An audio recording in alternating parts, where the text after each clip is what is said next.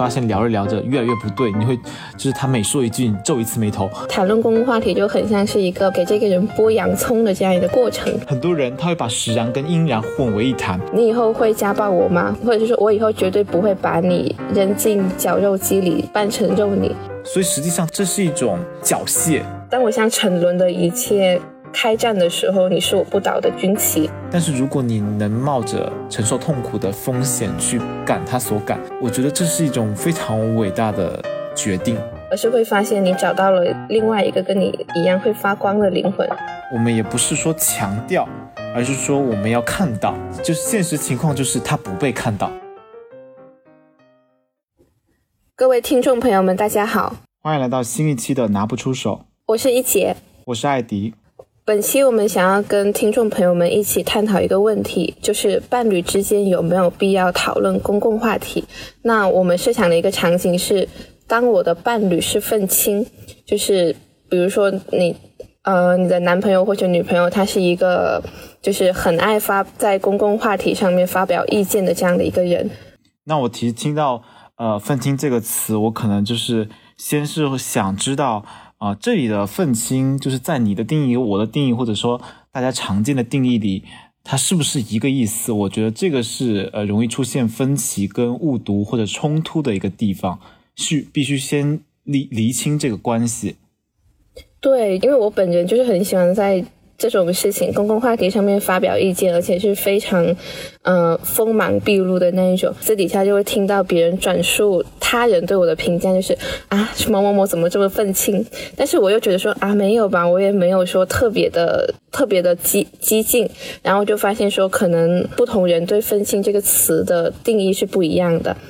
啊，那我自己在那个搜索引擎上搜索了一下，上面的定义主要是说，愤青最早特指的是啊，一九六零年代欧美左翼思潮中啊，主张颠覆传统社会价值的叛逆青年啊。然后一九七三年，这个香港邵氏电影公司出品的这个影片。愤怒青年，他记述的是一帮啊不满社会现状，然后又急于去改变现实的青年。然后后来这个词他就被简化为愤青，也就是我们现在啊常在口中提到的这两个字的来源。然后由于呃这个通讯手段的进步，还有互联网广泛的使用，然后使更多人去。啊，可参与到对历史问题，还有一些国际局势相关问题的讨论中啊，这就为这个愤青群体的产生和生长提供了一个物质基础。所以顾名思义啊，愤青它是指啊思想偏激啊、情绪化啊、有极端的民族主义、民粹主义啊、沙文主义思想，还有言论和行动的啊这样一类青年。嗯，那很明显，“分清”这个词，它的这一段艾迪刚刚说的这个原意，就可以表现说它是一个贬义词。但是，按照我个人对这个词的理解，我们就想要说，在这里把这个词做一个误读，就是把它的感情色彩给中性化。在这里，我们这个场景里面的“分清”，它是特指会在公共话题上面产生情绪，并且呃发表他的个人真实意见，占据某一方立场的这样的一个人。对，然后。呃，这个词它其实在日常生活中挺常见的，因为我们两个人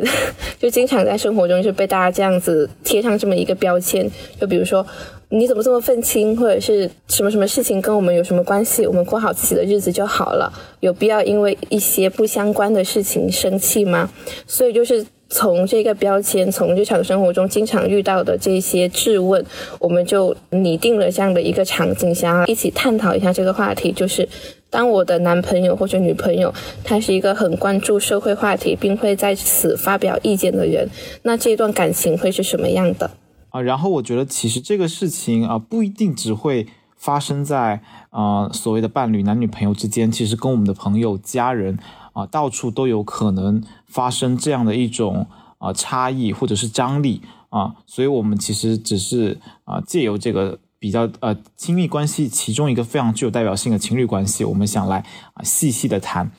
对，因为其实男女朋友某种程度上就是呃你的家人、你的朋友嘛。那我们好像得先明确一下，就是到底什么才是公共话题。在探讨一个话题的时候，要先给他的就是。分析一下这个题干。对，首先要回答什么是呃公共话题啊？我自己是觉得所有就是报纸上或者是新闻各种流媒体上所会去报道的那种啊社会板块的啊，都属于这个范畴。但其实这个范畴并不只仅仅只局限于啊所谓的新闻这一块。其实我觉得公共话题它是一个很大的一个范围，它包罗万象。但是呃，对，如果太广，它又失去了讨论的意义。呃，有些人会觉得说公共话题，它就是说在公共场合会讲的，或者是跟公共利益相关的。那要不我们就在这里把它界定为说，微博热搜除了文娱榜、同城榜以外的内容吧。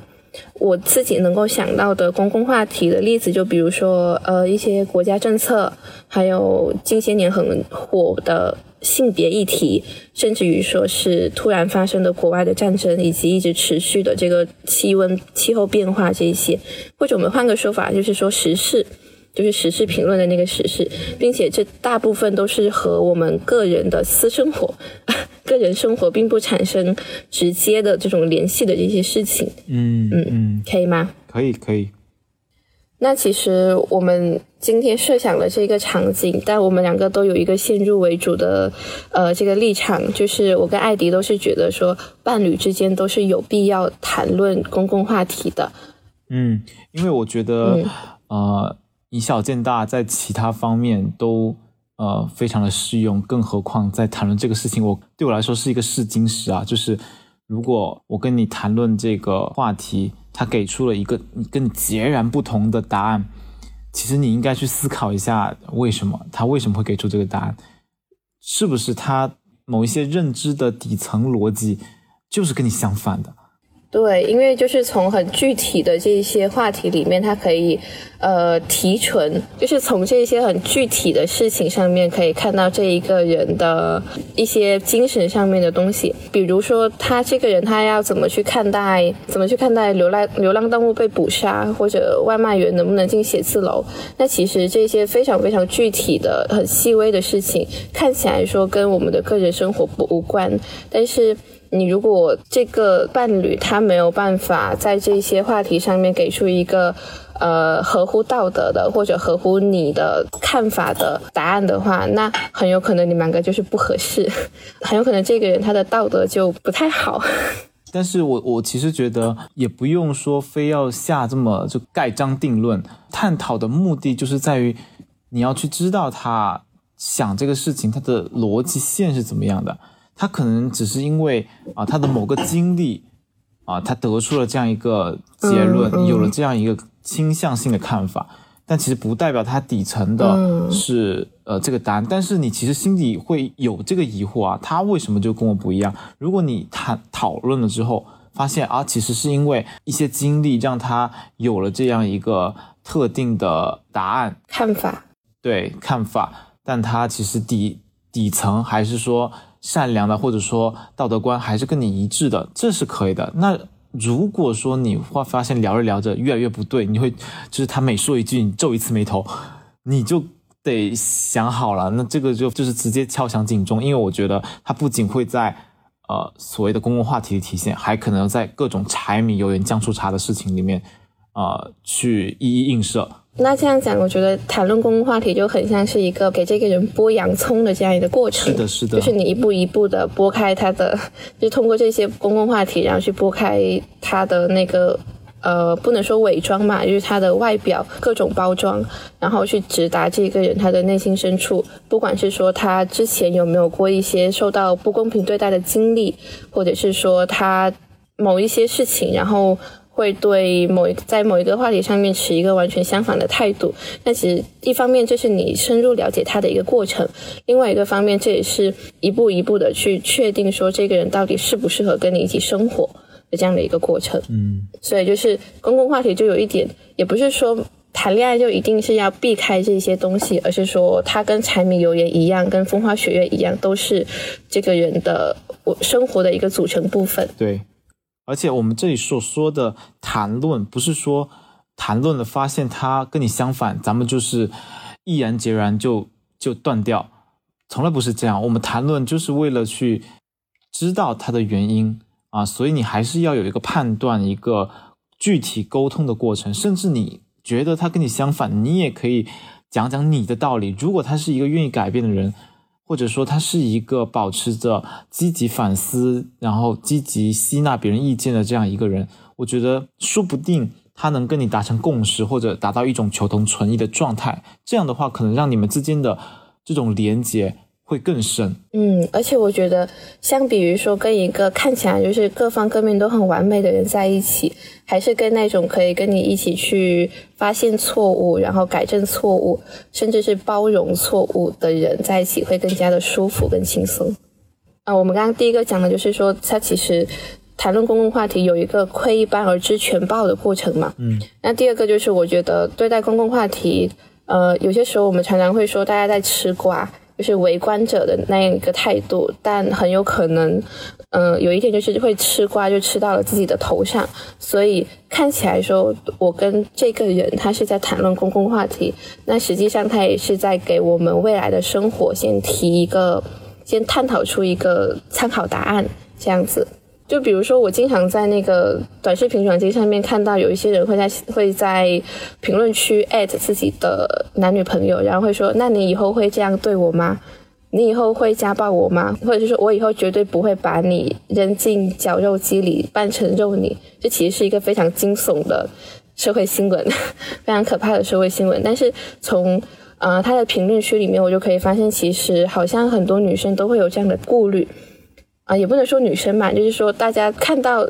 身处亲密关系的人，看到他人对待亲密关系的态度的时候，自然而然的就是联想到自己，并且会对未来产生一些担心或者是怎么样。讨论公共话题，某种程度上就是在讨论未来的个人生活，所以就是有必要聊的，就不会说等到事情真的发生以后才会发现说。就是手足无措，或者是已经事情到了一个无可挽回的地步。至少在这一个人在这件事情还没有发生在你身上的时候，你就可以有一个参考答案，知道说哦，这个人我可能他非常的危险，他是一个潜在的定时炸弹，那我就不要跟他在一起。或者是这个人他现在的想法很危险，但是他是可以改正的，那我们还可以继续在一起，而且以后不会发生这样的事情，对吧？其实谈论公共话题也是在看自己，就是有时候你可能有这么一个看法，你是出于直觉的，你是没有经过思考的。但是你可能在跟他辩论的过程中，你问他，你也会问自己，问自己是怎么想的。因为你你一旦开始辩论，你会想去理逻辑，这些事情是在我们平时的生活经验中是不会去体察到的。说，哎，我要分析一下我对这个。呃，公共话题它的想法、它的来源，它是怎么出来的？我们一般是不会有的，而是只有在这种时刻，你才会逼着自己倒着想。那你想，你说不定你觉得自己的呃原来的想法一直是正确的，但是你理了之后发现，哎，有问题，讲不通。对，想不通。这个时候，可能你会去呃继续去学习，或者你发现自己就是错了。那这也是自己一个很好的一个成长机会，所以我觉得不仅是对未来生活的一种预见，也是你对自己的一种预见。就是，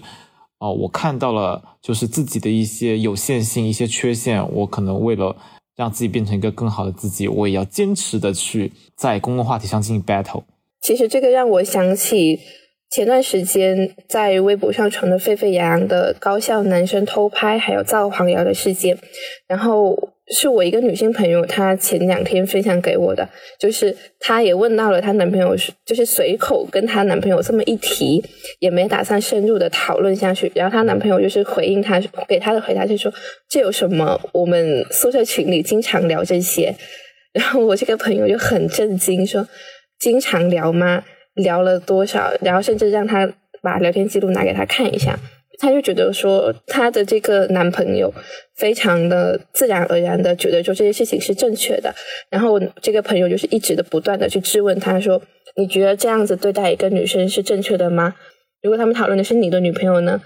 如果他们讨论的是你的妹妹呢？然后这个男生就愣住了，他就会发现说，哎，好像我一直以来就是认为说是合理的。存在即合理的事情，甚至我自己会去，呃，自然而然参与的事情，它有可能是错误的。那他其实这个男生后来就是跟我的这个女性朋友道歉了。我觉得某种程度上，我是相信他可能以后是会改正的，就是在这些事情上，他的观念观点就得到了一个更新。我觉得这里有一个啊很大的一个张力，就是在现实生活中经常会发生的。首先是第一个阴然跟实然的问题，很多人他会把实然跟阴然混为一谈，也就是说这个事情它大多数的发生在。啊，你所生活的范围里，他就会觉得这个是正常的啊，这个是正确的，存在即合理。对，但他不知道这个事情就是发生了，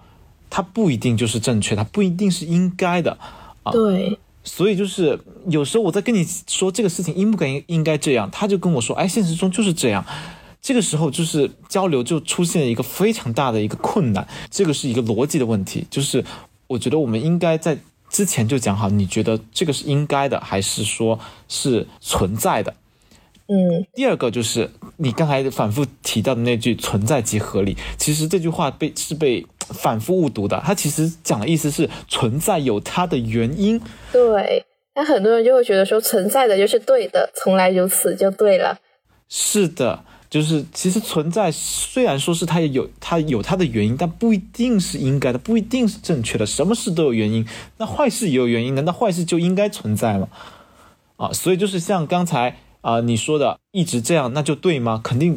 我们要先打一个问号的啊。所以我觉得我们平时思思考问题，或者是在表达问题的时候，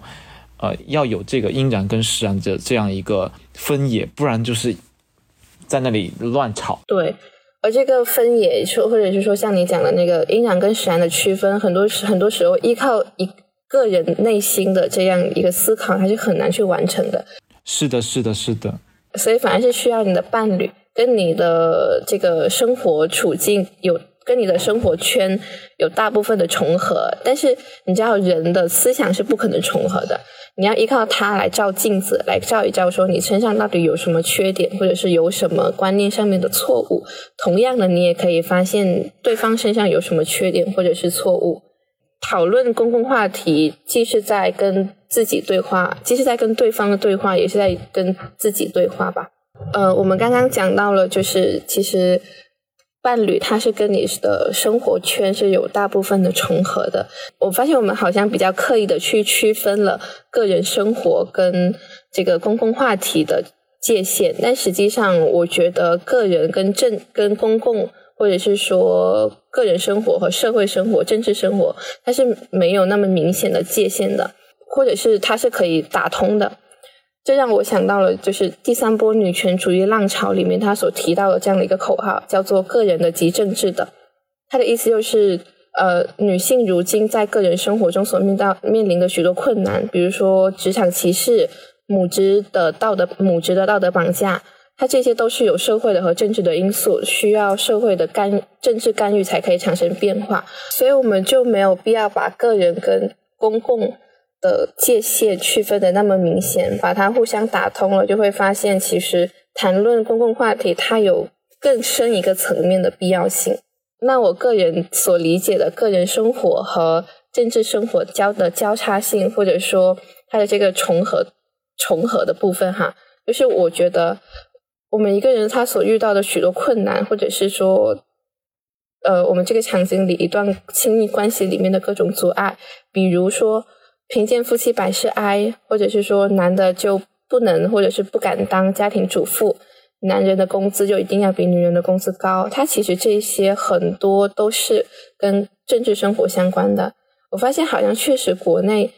的人就会很爱说一句话，就是这些都不是我们应该管的事，或者是这些事情我们自己都没有办法，这些事情我们都没办法去改变，过好自己的日子就好了。这种说法它存在的问题，一个是像你刚刚说的，把阴阳跟实阳给混淆了；另外一个就是他把个人生活跟政治生活给很生硬的切割开来了。但是呢，嗯，我们去深入思考一下，我刚刚说的这一些、这些我所举的这些性别问题上面的这些例子，它其实很有可能就来自社会上的结构性的压迫。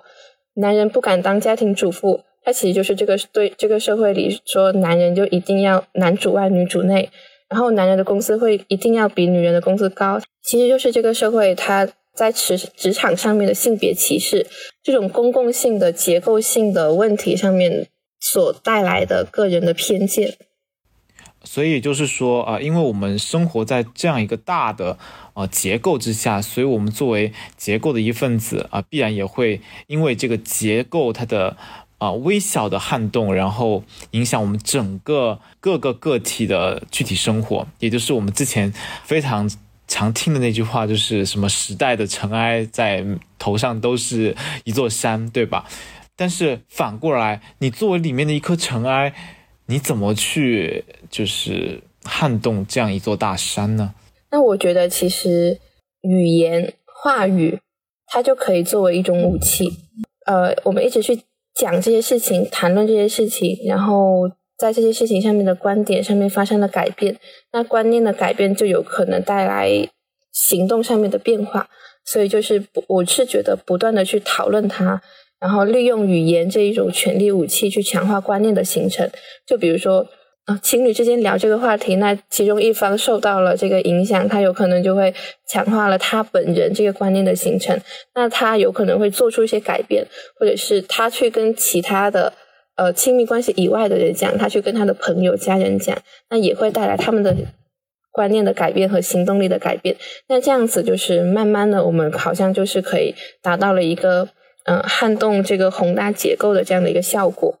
我记得我在。前段时间看到过一个新闻，就是在十二月四号的时候，就是报道伊朗废除了道德警察。我当时转发了这个微博。那其实这个伊朗的这个道德警察问题，就是一直啊被整个国际的舆论所批评，包括他们啊伊朗国内也有各各式各样的这样的抗议活动。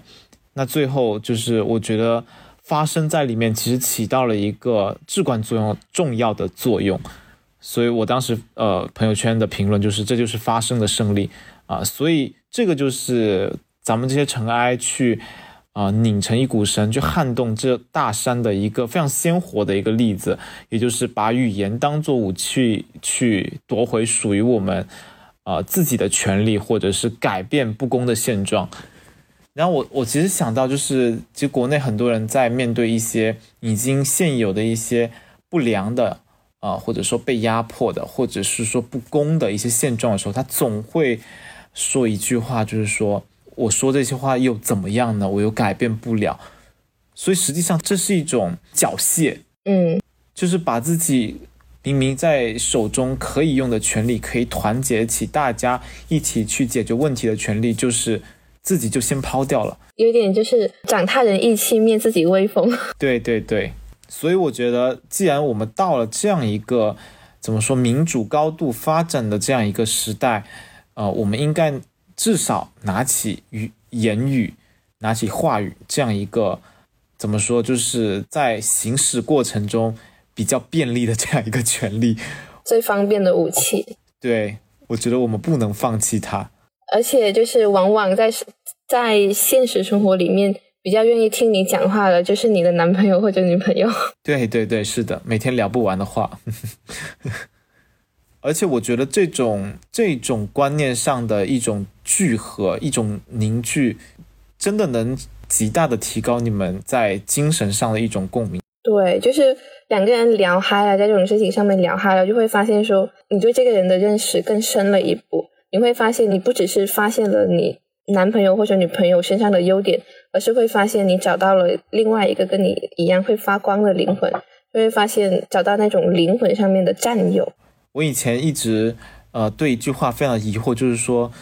战友的感情是最深的、最深刻，超过恋人。然后以前一直不理解这样一句话，但是我觉得现在可以理解，战友可能是为共同的一种。意志或者是一种理想而去奋斗的人，我觉得他们的这种连接更有超越性的。嗯，哎，你这样让我想到，嗯，我经常在那个小红书的评论区上面看到，嗯，很多女生会把他们的配偶，就是把他们的老公叫做队友，特别是会在那些比如说已婚女性，并且是说，呃，可能。已经踏出社会多年了，甚至是已经生了孩子了，会说呃队友在家怎么怎么样。我之前会一直觉得，就是把老公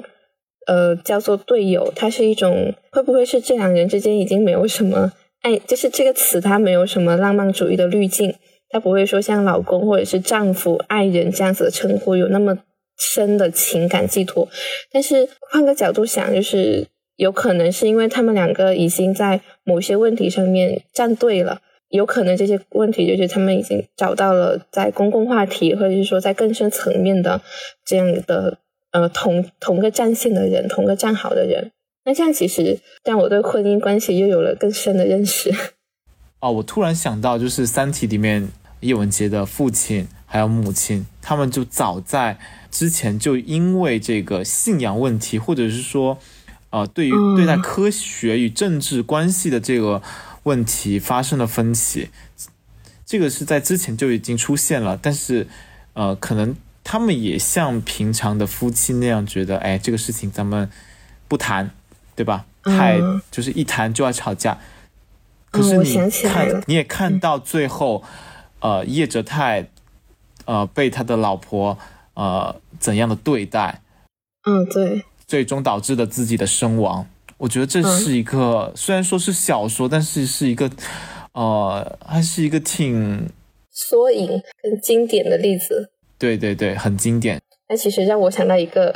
另外一个更极端的例子，是最近很火的那个《黑暗荣耀》。哎，我我其实特别就是就是很喜欢那里面的男女主的关系，就是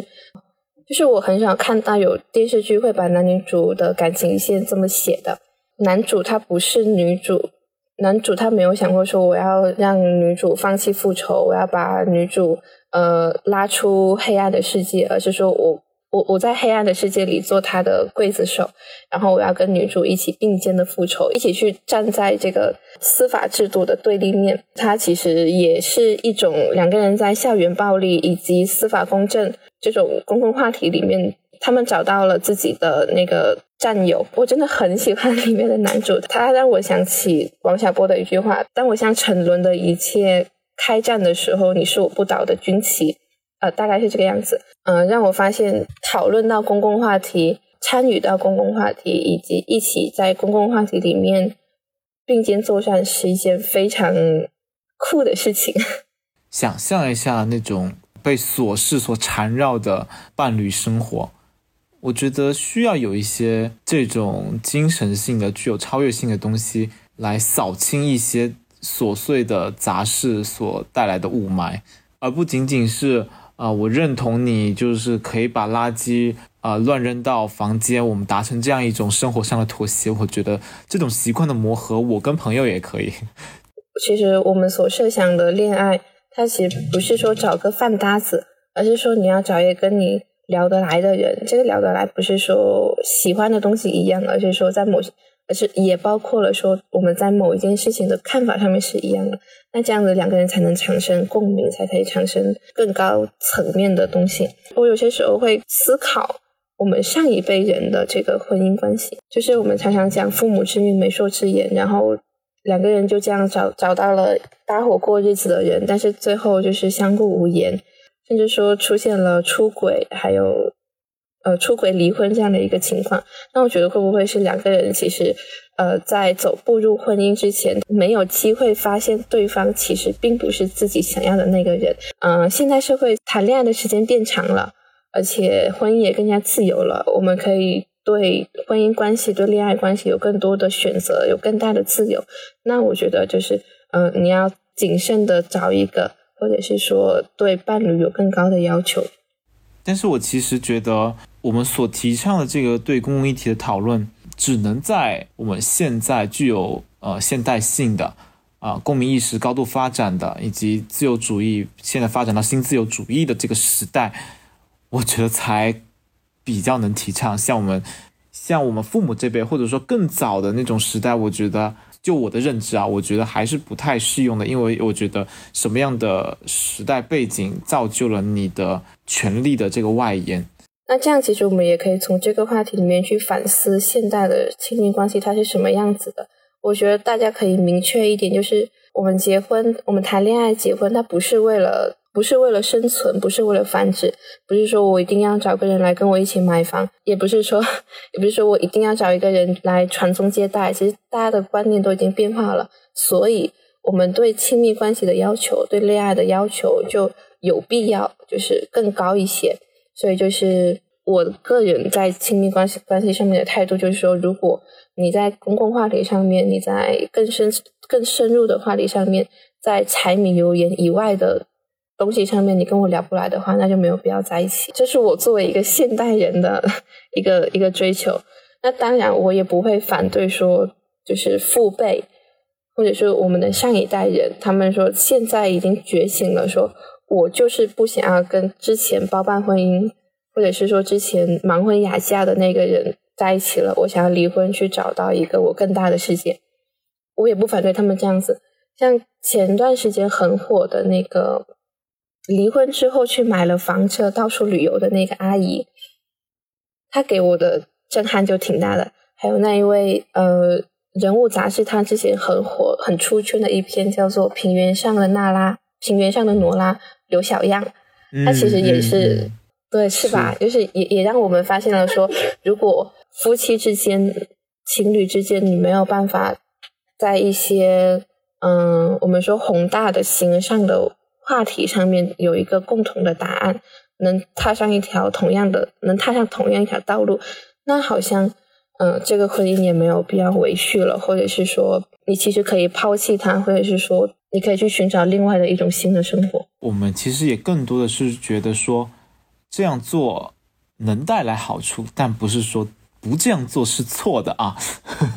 哦，对对对，像刘小样，他好像最后也没有说跟他的。丈夫离婚嘛，而且她丈夫其实也是挺尊重她的，不一定支持，不一定理解，但是尊重，觉得这样也已经挺好的了。时代的变化所带来的这样一种差异，我觉得是对个人来说真的是挺难的。当你要面对不同时代，特别是就是现在发展的这么快，你可能。呃，你在那，你刚好在那一年出生，然后你你的时代把你推到了很前面的地方，但是你的家人都在后面，嗯，啊，所以我觉得我们应该用一种呃更共情、更关怀以及更包容，还有带有分析的态度去辩证性的辩证性的看待我们之间的这种差异。哇，这句话真的是太太多的这个 结构了啊。你这句话让我想到之前网上很火的一个讨论点，就是说我作为家里的第一代大学生，走了很多弯路，然后我就想到我其实，呃，有很多个深夜都在跟我的男朋友聊到这个话题，就是好像在很多问题上面我没有办法找到一个自洽的逻辑，或者我没有办法在一些非常具体的问题上面有。很亲密的过来人可以给我提供非常真诚的提供一些比较有帮助的经验，他会让我觉得非常的痛苦，我自己也会非常的呃自责，就是说我为什么要去，我为什么要因为我爸妈给不了我意见，然后我就去有一点点怪他们呢？我自己会这样想，然后我男朋友就是说这种想法大家都是人之常情，肯定是会有的，只要你不说出很伤害。父母的话，或者是你，你不要做出一些特别出格的事情就好。我跟我男朋友之间，我自己觉得非常好的一个点是，我们会互相提供情绪价值。啊，就比如说，我会说，为什么我要生活在一个好像男女现在还并不是很平等的这样的一个社会里面呢？为什么这个世界上面总是会有这么多不公平的事情？为什么贫富差距这么大？然后我也也会去思考，说我是不是自己有了一些特权而不自知？我会去居高临下的去评判某些东西。然后我男朋友就会说：“你能意识到这一点已经是很了不起了，或者是说你已经在你的能力范围里面做到最好了。”他给我在公共话题的思考上面找到了一个可以说比较呃能够自洽的逻辑，比较圆满的一个答案。我觉得这是我跟他讨论这些事情，我非常舒心、非常舒服的一个一个一个点，所以我就觉得讨论这些，它其实可以让人真的就是可以得到更多的情绪价值，而不是说只有你自己一个人在这个公共话题的思考里面去不断的内耗，而是说你可以摆脱通过他人的说法，通过他人的那一句“没关系，你怎么怎么样已经很了不起了”，就可以摆脱过度的自责，甚至于是意识到说你自己的权利，甚至于说让自己和对方去增长更多的理解力啊、自信心，还有同理心，这些是需要很深入的讨论才可以得到的。男女生在交往的这种过程中，经常会有那个女生问你爱不爱我这种问题。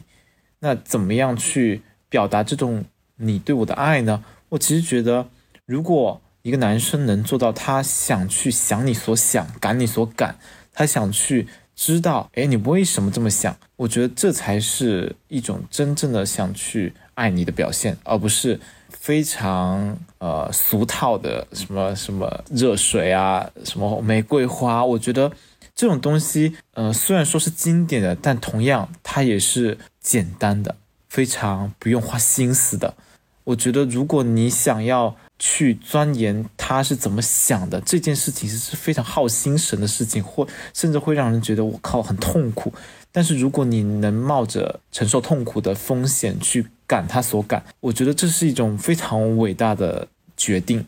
就是你不仅要自己去思考，而且你还要在他的思维模式、他的想法里面走一遍。我觉得这太了不起了。